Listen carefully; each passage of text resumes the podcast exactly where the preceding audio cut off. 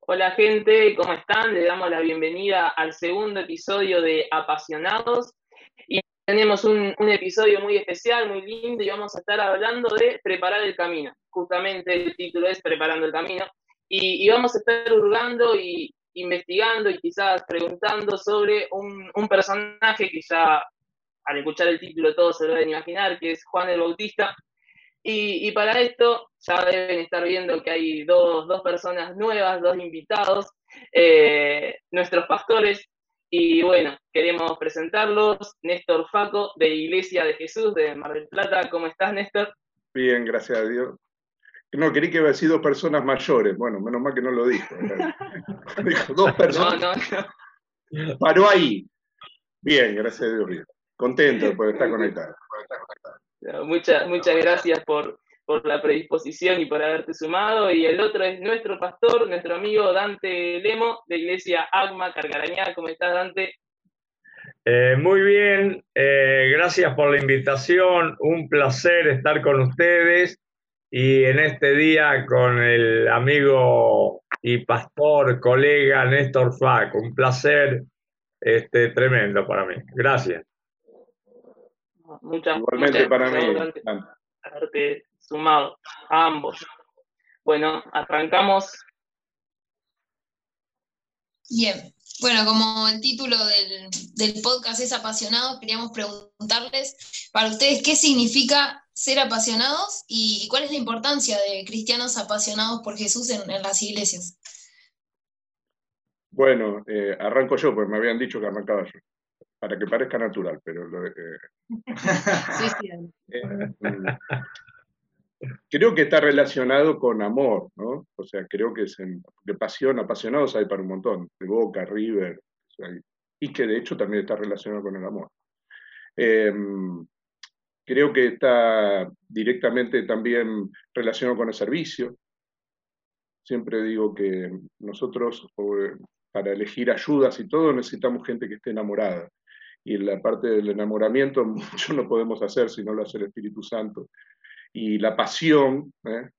que de hecho a veces es lo que falta, porque lo que hay es muchas veces apatía, no, no pasión. Eh, la pasión determina que hay un enamoramiento. También es peligrosa la pasión, ¿eh? porque nosotros somos personas que nos movemos por lo que creemos, no por lo que sentimos. Y como la pasión es un sentimiento que a veces, inclusive en las definiciones, son descontrolados, es importante movernos siempre por lo que creemos y que esa pasión esté totalmente sujeta a nuestra fe, porque si no podemos disparar para cualquier lado. ¿Qué te parece, Dante? Perfecto. Extraordinario. Maravilloso. Este, bien. Eh, hablando de pasiones, eh, siempre, como decía Néstor, lo relacionamos por lo general con alguna cuestión deportiva, pero el máximo ejemplo de la pasión por lo que hizo fue nuestro Señor Jesucristo, eh, porque solo una persona apasionada pudo haber llevado adelante eh, esa vida, eh, ese sacrificio, ese sufrimiento, eh, y verdaderamente esa pasión no fue de labios, sino que quedó demostrada en cada palabra, en cada milagro, en cada abrazo, bueno, y sobre todo en el sacrificio de, de Jesús, ¿no? él fue el máximo ejemplo de cómo se debe vivir de una manera apasionada. Eh, nosotros podemos hablar de, cuestiones eh, de pasiones, pero si queremos ver eh, con detenimiento el verdadero ejemplo de cómo se vive de forma apasionada, tenemos que mirar a Jesús, ¿no? Seguro. Bueno, teniendo el ejemplo en este episodio de Juan el Bautista, eh, recuerdo dos versículos. Uno de ellos es Juan 3:30, donde dice, es necesario que Él crezca, pero que yo mengüe. Y así también en Mateo 3:14, eh, dice más, Juan se le oponía diciendo, yo necesito ser bautizado por ti y tú vienes a mí. Entonces, analizando estos pasajes que nos muestran a, Juan el Bautista como un verdadero apasionado, reconociendo su, condición, reconociendo que, él era, necesitaba de Jesús. Entonces, eh, la pregunta es, ¿qué podemos aprender en estos dos versículos o en, su figura misma, a través de, su, de su actividad, del desarrollo de su ministerio? Eh, bien, este, un poco también eh, completando eh, la primera pregunta, ¿no? podemos responder esta segunda. digamos, no solo la pasión, sino la importancia de ser apasionado, es que no existe otra manera de vivir un cristianismo eficaz, contundente, eh, con verdaderos resultados, si no se lo vive de una manera apasionada, ¿no? Y vemos en Juan el Bautista eh, que él eh, vivió su vida eh, marcando la importancia de ser apasionado. Y él dice algo que en estos días podemos ver la contracara, ¿no? Él dice, es necesario que él crezca, pero que yo mengüe. Y bueno, vemos en este tiempo eh, cuánto nos cuesta a nosotros, a la iglesia de la posmodernidad que estamos viviendo en estos tiempos, la iglesia de estos últimos tiempos, cuánto nos cuesta menguar, eh, desaparecer, eh, mostrar a Cristo en primer lugar. Hoy vemos que la iglesia tiene una necesidad de reconocimiento en sus líderes, no digo todo, pero sí estoy hablando de un porcentaje muy importante donde eh, necesitan una credencial, necesitan un nombramiento, por ejemplo, bueno, ser pastor.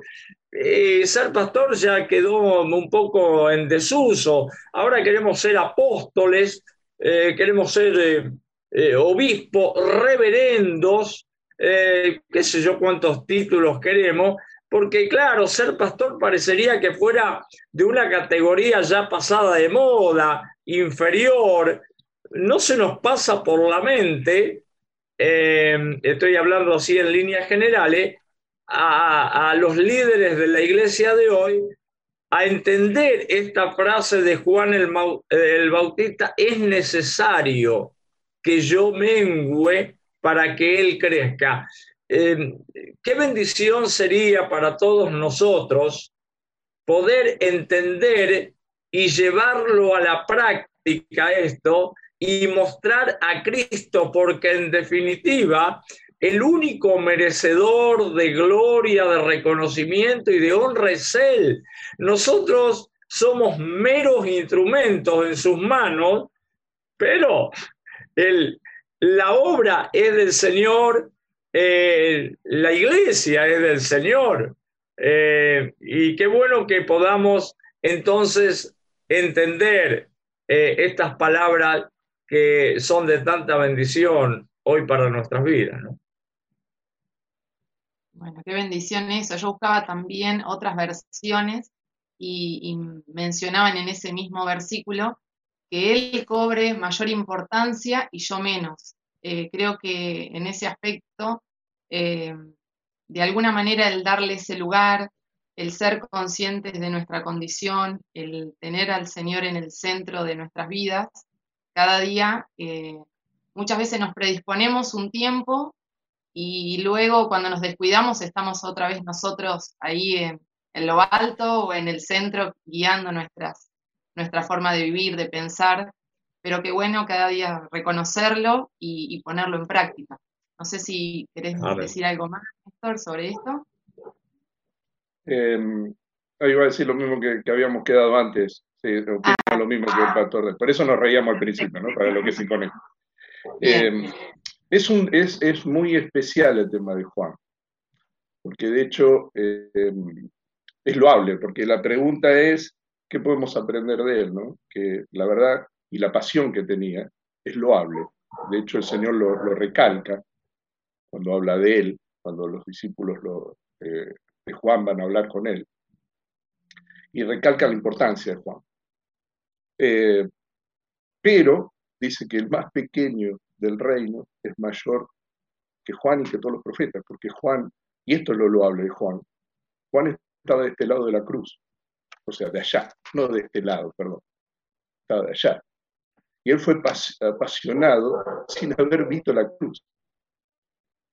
O sea, si nosotros, por esa gracia de Dios, estamos en, un, en una dispensación, en un tiempo mucho mejor que Juan. O sea, no es que somos que estamos que somos mayor que Juan porque Juan es menos, no, porque estamos en una dispensación que ya la cruz pasó.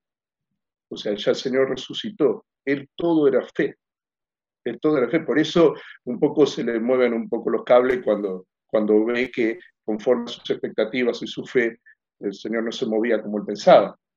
Pero eh, igual, aunque no estaba hablamos de él como de todo lo que está en anterior, él tenía un enamoramiento, vuelvo a lo mismo, ¿no? Él tenía una, esperanza, una fe en el, Mesías que hacía que, eso de menguar él era algo natural, no, no, no se le pasaba por la cabeza. ¿eh? Lo mismo pienso como otros segundos que han estado, como Josué, ¿eh? que en ningún momento se les pasaba por la cabeza el, enaltecerse. O sea, no es algo que, hay que decir, uno no, me tengo, tengo que quedar en mi lugar. Es algo automático, es algo natural. Y en él es loable, porque todavía no estaba la cruz, eso es lo que capitalizo de él. ¿eh? Y no le bueno, sí, cómo terminamos más. No, bueno, eh, siguiendo con Juan, eh, queríamos saber cuál era el papel que tenía Juan ante la llegada de Jesús a la tierra y cuál es el papel que hoy nos toca como iglesia en el regreso de Jesús en la tierra. Entró yo en forma natural. Eh, bueno, es un poquito de lo que estamos hablando. Nosotros, Juan vino a preparar el camino, la primera venida, y así la iglesia eh, está preparando el camino a Jesucristo. Pero, pero, y esto se me pone un poco la piel de gallina, pero estamos después de la resurrección. O sea, tenemos toda, toda favor, toda favor. La esencia del cristianismo es la resurrección de Jesucristo. Él ya, venció, ya está. O sea, estamos preparando algo sobre que ya estamos, no, sé cómo explicarlo. Estamos en una ventaja con respecto a Juan. ¿eh?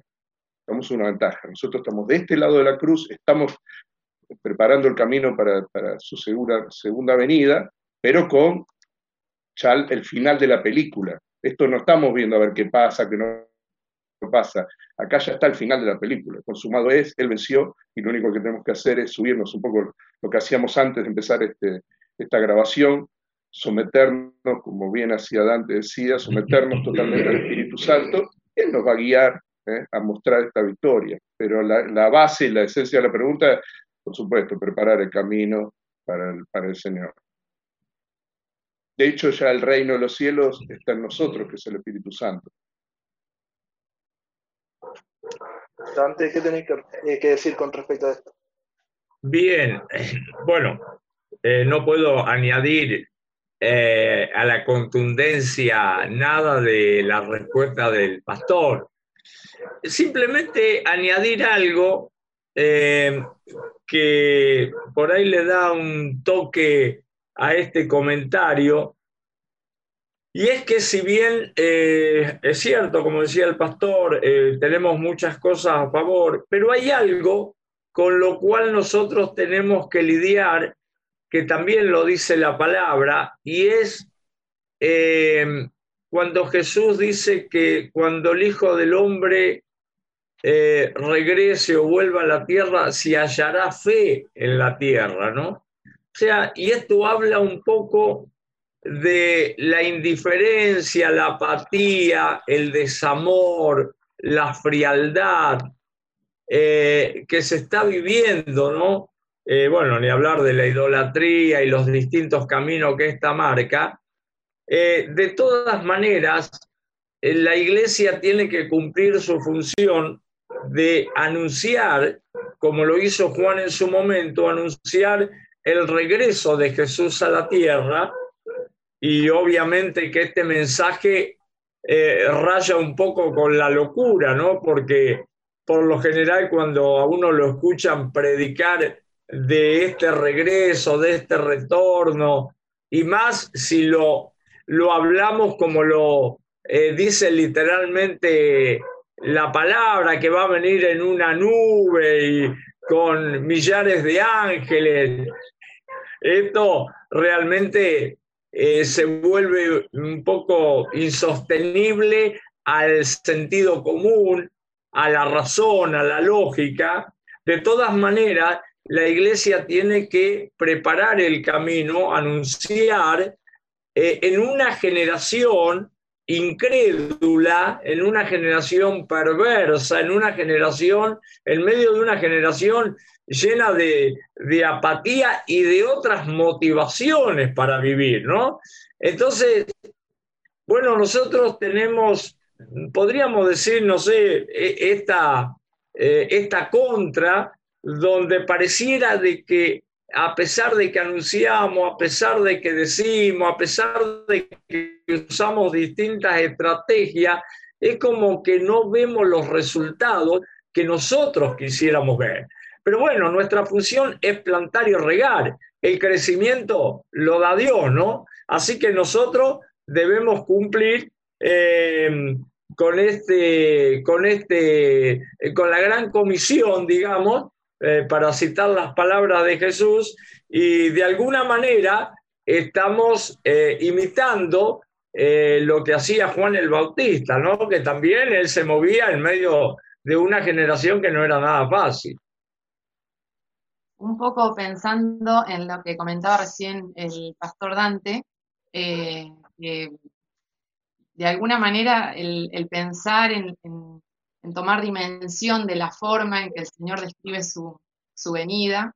Eh, días atrás me encontraba en un ambiente deportivo y sí recuerdo que, el pastor Néstor siempre dice que uno tiene que estar atento porque a través de distintas maneras el Señor nos habla. Y vi una con la Wi-Fi, con la Wi-Fi prendida. Ahí atento. Eh, vi una bandera que decía, quien comparte mi locura, entiende mi pasión. Y creo que así como tantas veces nos llaman locos, y, si otros se consideran locos por apasionarse por otras cosas, cuánto más el estar locos y apasionados por la cruz. Entonces creo que de alguna manera eso nos motiva a poder creer, a poder tomar el ejemplo de Juan y a ser, ser bendecidos. Y, y así como él fue apasionado, que podamos seguir esos pasos, ese ejemplo, para llegar a la cruz y, disfrutar de este mensaje de salvación. ¿Puedo sumar algo más? Sí, sí, sí. Hable, hable. Sí, que me van a decir que no, Pero me, porque la palabra, da vuelta a la palabra locura, me gustó lo que decía Dante. Y, y el, el, domingo compartíamos con la iglesia un pequeño mensaje esencialmente aún de, evangelio. De, capacitarnos en el evangelio. Yo le decía el pasaje ahí de Pablo a, los Corintios, donde decía que los judíos piden señales, y olvidémoslo de los judíos, la gente pide señales, o sabiduría. O señales, los griegos dicen pedían sabiduría, pero quieren buscar por medio de señales o por medio de una lógica eh, humana ¿eh? de, de, lo que es el Evangelio, de lo que es Jesucristo, pero nosotros predicamos a un Cristo crucificado. Esa es la base. Que para los judíos, o para muchos, es tropiezo, y para los griegos es locura. Y ahora ahí me venía la palabra, ¿no? Para, va a ser locura, pero para nosotros es poder de Dios y sabiduría de Dios. Y esa es lo que nos basamos y esa es nuestra pasión.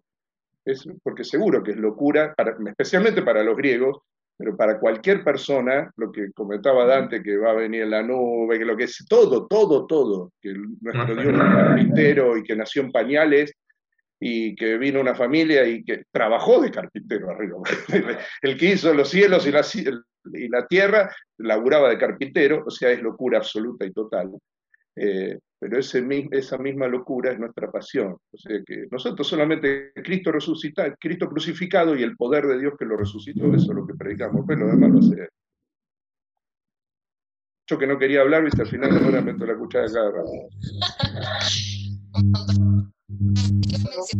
sobre también la predica del, domingo, de encargados de, de mantener la unidad, ¿no? que era lo que veíamos un poco es un desafío eh, con tantas ideologías, con tantas cuestiones que están surgiendo, mantener la, unidad entre nosotros con el prójimo, eh, pero también es un privilegio poder hoy mantener la unidad con, Cristo, con Dios, porque tenemos al Espíritu Santo, así que sin duda hay privilegios y hay desafíos también, pero, pero es un tiempo muy especial y, como mencionaban recién, estamos encargados de, preparar eh, de prepararnos para, la venida. Así que, así que bueno, creo que la clave está en el Evangelio. Enfocarnos por ahí. Bueno, un poco confirmando lo que decías, Néstor, antes de, la desventaja por ahí que tenía Juan el Bautista al, compartir de Jesús sin haber visto la cruz, eh, y tomando en cuenta la ventaja que nosotros hoy tenemos, en Juan 1.27, creo que es como afirmarlo, eh, dice, este es el que viene después de mí, el que es antes de mí, del cual yo no soy digno de desatar la correa del calzado. Y muchas veces hay un dicho que dice, este no me ata ni los cordones a mí. Y, me lleva a pensar eso. Eh, Juan mismo había entendido todo. Y en este, en este versículo también me hace pensar eh, una frase que el pastor en estos días ha dicho, eh, más específicamente ayer, nunca vamos a tomar conciencia de nuestro estado espiritual hasta que no tomemos conciencia de quién es Dios. Y bueno, eso como ayer hablábamos con Tomás, eh, Tomás lo había anotado y yo digo, anotarlo después se lo iba a pedir porque no me lo podía acordar, y es algo como que estuvo en mi cabeza durante la reunión, después en este día también, sumándolo a, Juan el Bautista. Y entendiendo lo que venimos hablando, creo que a Juan no solamente le costó la cárcel y le costó su cabeza, eh, su vida misma, ya el, llevar el Evangelio a todo lugar, sino también que dejó un legado para nosotros. Eh, es el de, primero de menguar, segundo de, no afanarnos, de seguir predicando el Evangelio, cosa que muchas veces uno se hace preguntas eh, en lo personal y, sabe que está en deuda eh, en muchas ocasiones, pero miraba eh, la vida de, Juan y entendía de que si le costó la vida fue, fue para algo eterno. Y, quería preguntarles a ustedes de, de qué manera hoy la iglesia puede mantenerse firme sin duda y, seguir eh, predicando la palabra, más allá de que entendamos de que hay muchas persecuciones hoy en día. Eh, en estos días leía una noticia que hay misioneros secuestrados en Haití, donde piden una suma millonaria para, recuperar eh, a las personas. Y, creo que eso también nos involucra como iglesia no solamente a orar, sino también a estar eh, expectante a ver de las cosas que, pueden llegar a pasar, o porque, porque no muchas veces, eh, no sea nosotros, pero eh, en ciertos ámbitos, en otras iglesias, hay personas que, misionan y, hay que estar apoyando. en otra temporada de los podcasts también habíamos tenido a, a Elvio y a um, Graciela. Starling, bueno, nos, contaban un poco. nos contaban, nos contaban un poco de todo esto. Y, bueno, y como página nosotros también tratamos de, de, estar ahí, de estar presente de, alguna forma u otra con los recursos que nos, que nos podemos llegar a dar, eh, hacer por lo menos eh, y aportar por lo menos ese granito de arena para aquellas personas.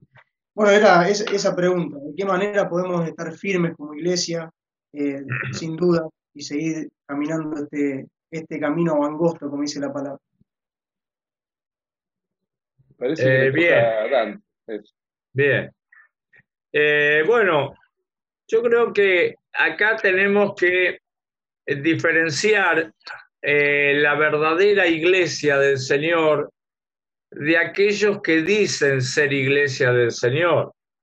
Eh, ¿Por qué digo esto? Bueno, porque eh, podemos ver y es de público conocimiento en YouTube, eh, hay un hermano muy bien intencionado que pone de manifiesto eh, muchas ridiculeces cristianas y muestran cómo toman la iglesia del Señor mm, por distintas motivaciones y, hacer cosas que no tienen nada que ver con el verdadero evangelio. Eh, y este hermano justamente lo pone en evidencia un poco para desacreditar que esa no es la iglesia del Señor.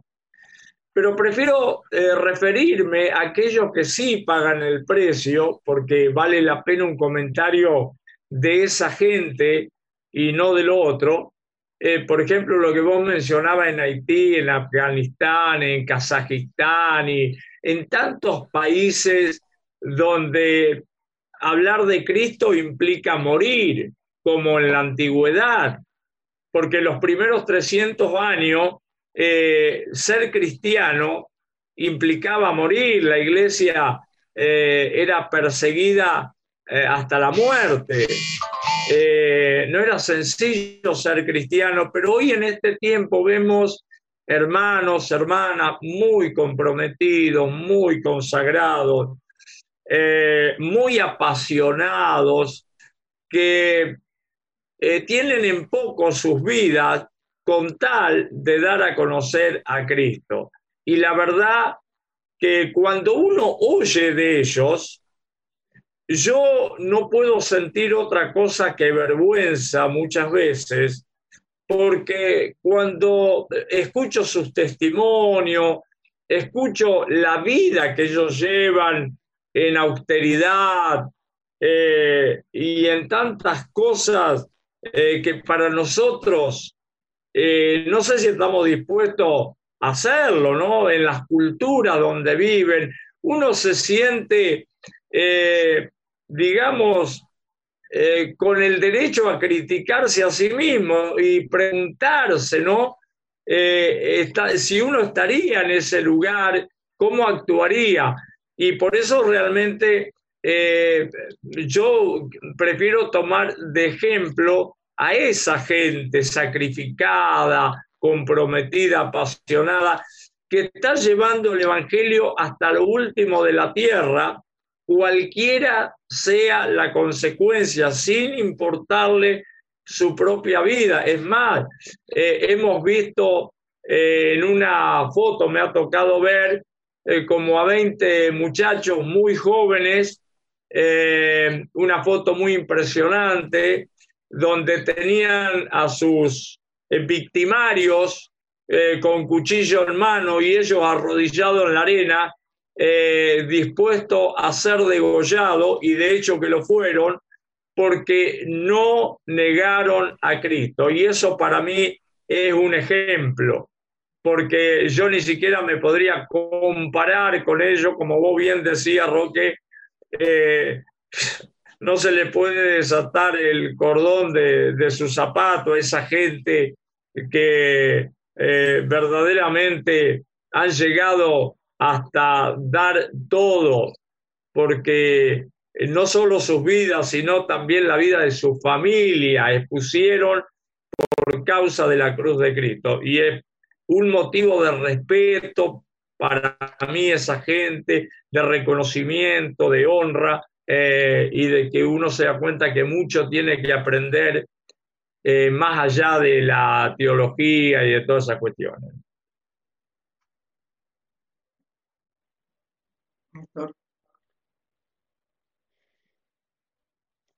¿Algo más por agregar? Hasta ahí llegué. Sí, no, porque es un tema bastante delicado, ¿no? Muy delicado, es un tema muy Amén. delicado. Eh, no sé ni por dónde agarrarlo, pero es un tema muy delicado. De hecho, cuando yo entré en las cosas de Dios, empecé en una iglesia, Al principio era todo muy, viste cómo es, cuando vos entras en la iglesia, primero todos te aman, después cuando te conocen ya no, les, no les causa mucho. Pero cuando ya te conoces quién sos, ya dejaste de ser vida nueva, ya es otro trato. Eh, pero bueno, uno entra en la iglesia y empieza a disfrutar un montón de cosas de la iglesia en sí, de la comunión, de los hermanos.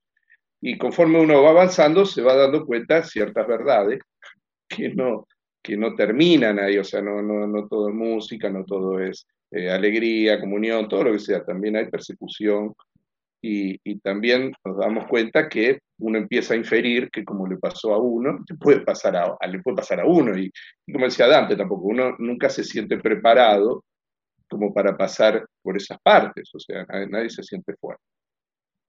Eh, creo que no solo eh, cuando el Señor estaba en Getsemaní y cuando ora, cuando dice yo no oro solamente por, por esto, sino por los que van a creer por la palabra de ellos, estaba sabiendo lo que iba a venir. Y aún el dolor de Getsemaní creo que era no solamente por él, sino por lo que iba a venir. Eh, las atrocidades. Hay personas que han tenido muertes más eh, aberrantes que la cruz, lo cual parece una locura. Eh. Lo que pasa que personas que han sido aserradas, desmembradas, cuando uno ve la historia de la iglesia y la parte, de la parte oscura de la iglesia, la persecución, la inquisición, a ver, yo he leído libros que uno tiene que parar de leerlos, parar un poquito, porque no los puede digerir de lo fuerte que es. Ciudades donde corría por la alcantarilla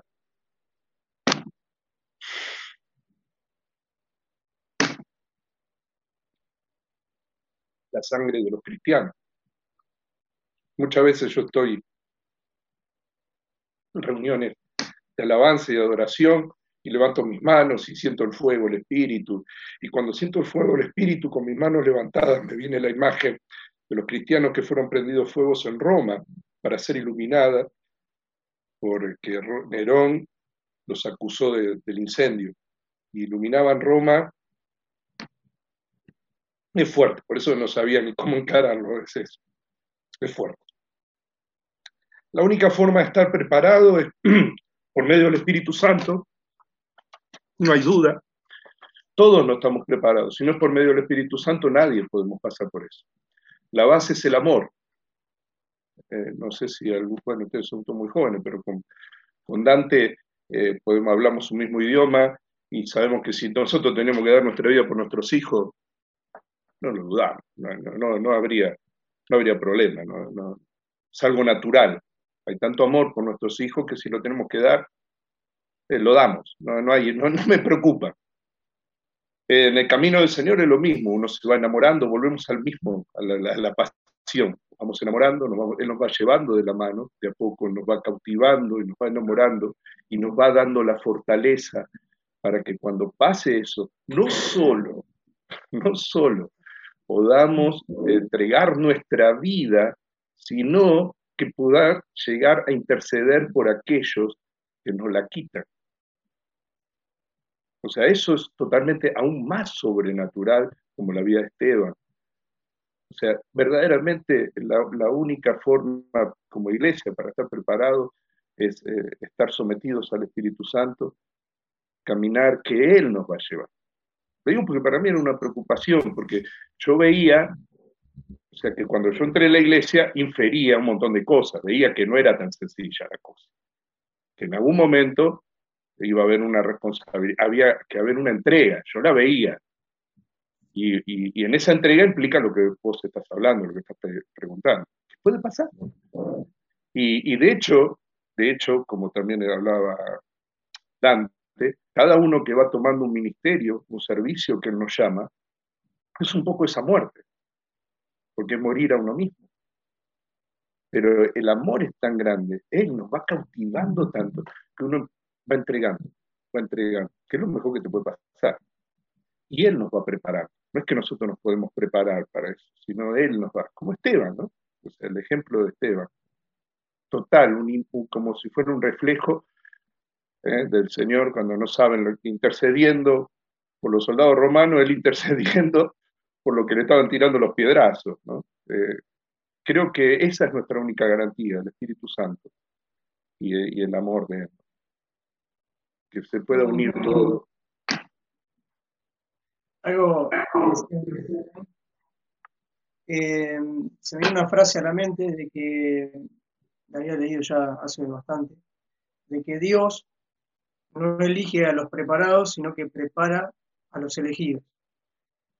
Y cuando comentabas eso, acá lo último se me venía esta frase de, poder estar eh, realmente metido de lleno y, poder morir a uno mismo todos los días para poder llegar a alcanzar lo que Él quiere para con nosotros. Seguro.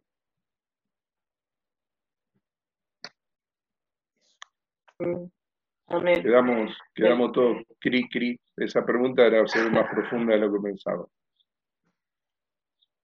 Muy, muy. Y ahora, hermano, no más la pregunta 4. Hago la 1 y. Claro, ¿Cómo sería?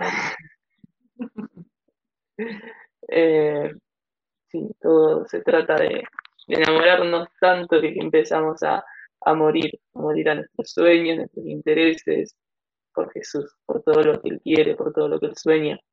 Y bueno, ya, ya para terminar, quería, queríamos que, puedan, si tienen algo más para decir, si quieren dar algún consejo, como decía, como dan recién, para poder seguir apasionados como jóvenes, como iglesia, y luego que hagan una oración para, para cada uno de los oyentes, por cada uno de los oyentes, para, por esto, para que podamos ser verdaderamente apasionados y enamorarnos verdaderamente de Jesús. Eh, nadie puede enamorarse ni puede estar apasionado de nada que no conoce. ¿Eh? Primero, pienso que la forma mejor que tenemos para, apasionarnos por Él es conociéndolo, y conociéndolo, a través de su palabra. Me venía algo, mira, Tomás, vos decías recién, ¿no? Que nosotros tenemos que, buscarlo y, buscarlo de Él y conocer más de Él, o, o toda esa pasión me venía esto. Él está apasionado por nosotros. Él lo está buscando. Oye, estoy medio flojo de hidráulicamente, me parece, pero muchas veces hace así, el Señor me, me, me destartala, me saca todo el status quo. Yo soy pastor porque Él está apasionado para que lo conozca. Él me metió. Y es lo mejor que me pudo haber pasado. Porque conforme lo que tengo que dar, por eso se lo dice mejor es dar que recibir. Eh, vivo buscando para prepararle la comida todos los, fines de semana a un montón de, hermanos y no. Y eso me hace buscarlo y conocerlo y conforme lo voy buscando y conociendo, cada vez lo conozco más, cada vez me voy enamorando más y estimo que el llamado, el pastorado y todo eso lo ha hecho porque Él está apasionado por mi vida. Él está apasionado. Ve en mí lo que los demás no ven, que yo no veo, y, me lleva a conocerlo. Si vos me preguntás qué, tiene que, y tenemos que conocerlo, tenemos que conocerlo a través de su palabra, que es el mismo, a través de la oración, creciendo, no torpemente. Yo he hecho oraciones que me imagino a todo el cielo riéndose de lo que yo he orado, pero, eh, pero le apuntamos, nos enfocamos y le damos para ese lado, congregándonos, que ahí envía el Señor bendición y vida eterna, y ahí está. acá estamos un ratito, pero si me conocieran quizás no, no estarían tan, si estuviéramos congregados constantemente y me estuvieran rozando, no, es lo mismo, ¿eh? no es lo mismo. Entonces es bueno conocernos porque somos familia, nos aguantamos ¿eh? y vamos siendo formados a la imagen y, y predicar, sobre todas las cosas predicar. Creo que esa es un poco la, respuesta. Queda vos, Dante, ahora para, la reflexión. Eh, bueno, gracias, gracias, amigo Néstor. Eh, bueno, tomando un poco lo que vos terminás de decir, eh, vos sabés que yo creo que la iglesia conoce en parte al Señor o no lo conoce como debiera conocerlo, quizás porque con la muy buena voluntad, sin duda, muy buena voluntad de quienes nos han transmitido el Evangelio, pero eh, mucha gente eh, ha recibido el Evangelio eh, de un Dios, le han transmitido un Dios severo, un Dios que está más atento para castigar que para amar, para reprender que para abrazar, eh, para retar que para felicitar. Entonces hemos llegado a la iglesia y al conocimiento del Evangelio con una imagen distorsionada de quién es Dios, ¿no? Porque cuando Jesús le pregunta a los discípulos, eh, ¿quién dice la gente que soy yo? Bueno, algunos Juan el Bautista, Elías, y después le dice, pero ustedes, ¿quién dicen que soy yo? A ver si realmente tenían una imagen certera eh, de quién era Jesús. Y yo creo que el problema nuestro de la iglesia es que eh, nos han transmitido, vuelvo a repetir, con muy buena voluntad, un Dios que no se adapta al Dios de la Biblia.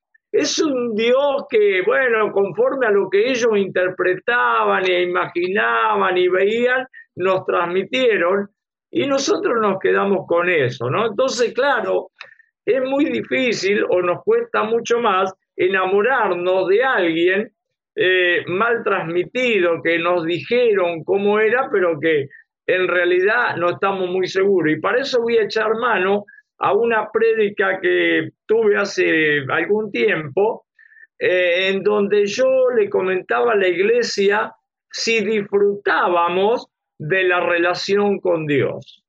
¿No?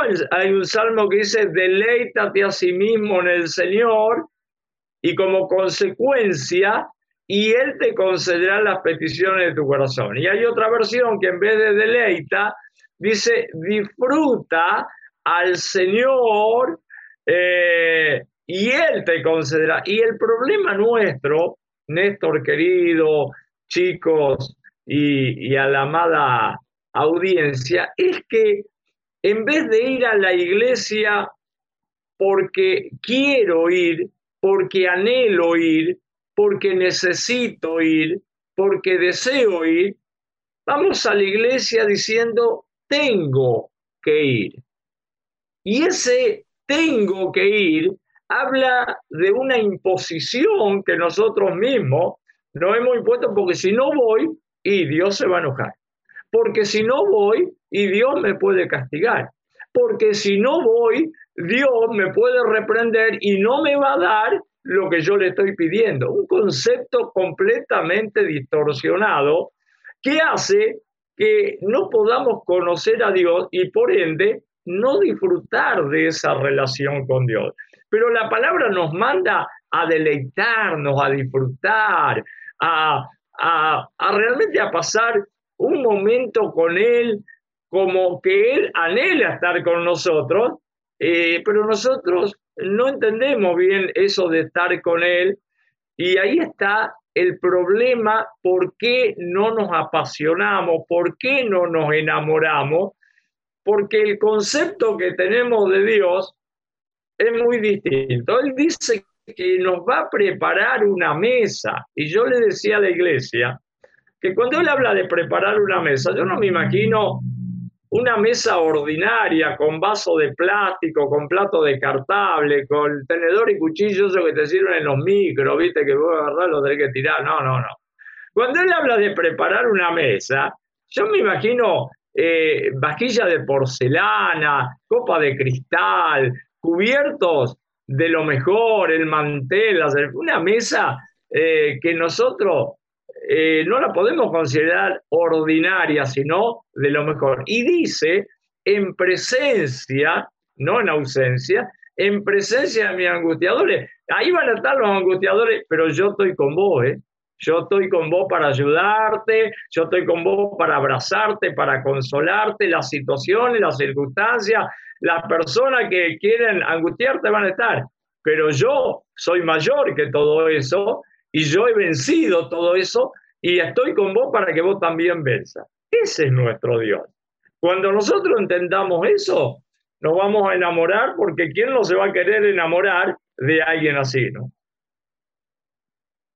Seguro. Hay que conocerlo, hay que conocerlo. Y, bueno, ahora sí, quien quiero orar o quieren orar ambos para, para finalizar. Y ahora el pastor Paco. Ahora el pastor Paco y después el pastor Dante. No digo, me venía, nosotros estamos haciendo una, una, una serie que se llama Muéstranos al Padre, ¿no? Y pensaba ah. esto, Dante, y Felipe, que estaba al lado de él, lo, conocía, y dice, Felipe, estuviste conmigo todo este tiempo, no tenés la menor idea. ¿Eh? Como, Señor, ¿por qué no orás y mandas fuego? A ese? No entienden nada. Pero bueno, tenemos toda una vida. Creo que todos estamos en salita verde.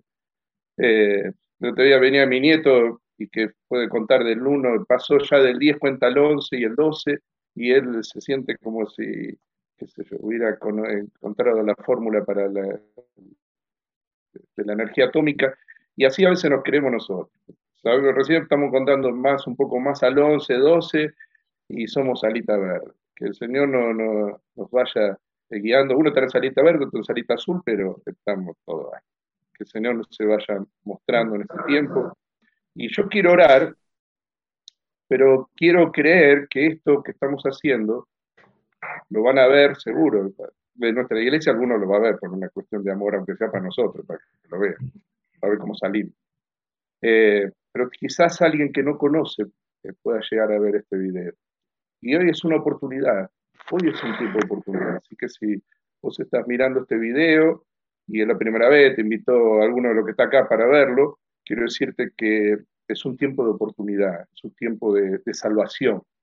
Este Dios que estamos hablando eh, está buscando a aquellos que están perdidos. Así que si vos estabas perdido y enganchaste este video, el Señor te quiere salvar de la situación. Quizás haces muchas cosas malas y no ves la salida por ningún lado. Bueno, la salida es Jesucristo. Solamente tenés que creer, como yo hace 30 años creí, lo acepté, lo recibí, con una oración, que es un acto de fe total, porque alguien que ora cree que hay un Dios que existe, cree que hay un Dios que lo escucha y ya ahí sí, que es un hombre de fe total, cree que, lo, que le va a responder. Así que si te conectaste eh, y, no tenés ni idea de lo que estamos hablando, quiero decirte que hoy es un día de oportunidad y quiero invitarte a hacer una oración conmigo.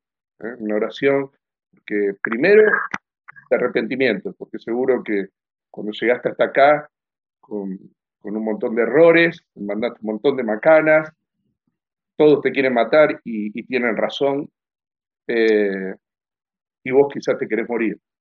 Bueno, hoy es el día de la salvación. Así que hoy te puedes arrepentir de tus pecados en una oración. Él pagó por tus pecados.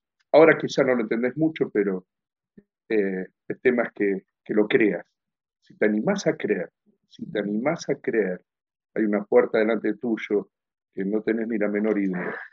Así que ahí donde estás, eh, te invito a cerrar tus ojos y hacer una oración diciendo, Señor Jesús, yo te pido perdón por mis pecados, me arrepiento, me arrepiento de todas las cosas que hice mal. Te pido una oportunidad. No te conozco como hablan acá y quiero conocerte. Te ruego que tu Espíritu Santo esté en mí, aunque no entienda. Yo te lo ruego. Te pido que me limpies, que me laves, que me perdones. Señor, aún perdono a todos aquellos que me han lastimado. Recibo perdón y doy perdón. Necesito sanidad, no solo de mi, de mi vida, de mi alma, sino también de mi cuerpo. Necesito libertad para dejar las cosas que no me sirven. Te, lo ruego, te lo ruego. Sálvame en tu nombre. Señor, tú ves la persona que hoy ha hecho esta oración. Te ruego que tu Espíritu Santo esté trayendo paz. Señor, que se pueda conectar con algunos de los que están en este video, Señor, y que pueda empezar a caminar conforme tu voluntad, que pueda congregarse y que aún pueda hacer luz a otros. Gracias, Señor, porque tu poder es sobrenatural. Te ruego también que venga libertad, conforme ha pedido, venga libertad total en su vida y sanidad total. Señor, para que tu nombre sea manifestado. Gracias, Padre, porque vos nunca llegas tarde. En el nombre de Jesús. Amén y amén. Señor, quiero darte gracias por este grupo de jóvenes que tú has capacitado. Yo te ruego por ellos, Señor, para que les sigas concediendo buen éxito. Gracias por el trabajo que están haciendo, Señor, pero seguilos prosperando. Yo los bendigo. Gracias por la jornada de hoy. Gracias por la vida del pastor Néstor Faco, a quien también bendigo. Gracias por él, Señor, por su capacidad, porque a través de él tú nos has enriquecido en este día. Señor, eh, ponemos punto final a esta actividad. Eh, sabemos que contamos con tu bendición, Señor, porque ahí estamos parados, Señor, en tu palabra, en tu promesa, en tu aval. Esa es nuestra fortaleza y te damos gracias. Gracias porque nos has permitido, Señor, estar involucrado en tus negocios en este día. En el nombre de Jesús. Amén, Señor, y amén. Amén. Amén. muchas gracias a, ambos por, por, haberse sumado, por, por la predisposición, por, por, por, toda la buena onda. Eh, como decía antes al principio, fue una charla entre amigos y, muchas gracias por todo. Eh, y bueno, si hiciste esta oración de fe con Néstor, con Dante, te invitamos a, que puedas mandarnos un mensajito o algo y vamos a poder estar charlando un rato. Así que bueno, un abrazo para todos, muchas gracias por escucharnos y, y nos vemos el próximo viernes. Saludos. Gracias. Gracias, chao, chao.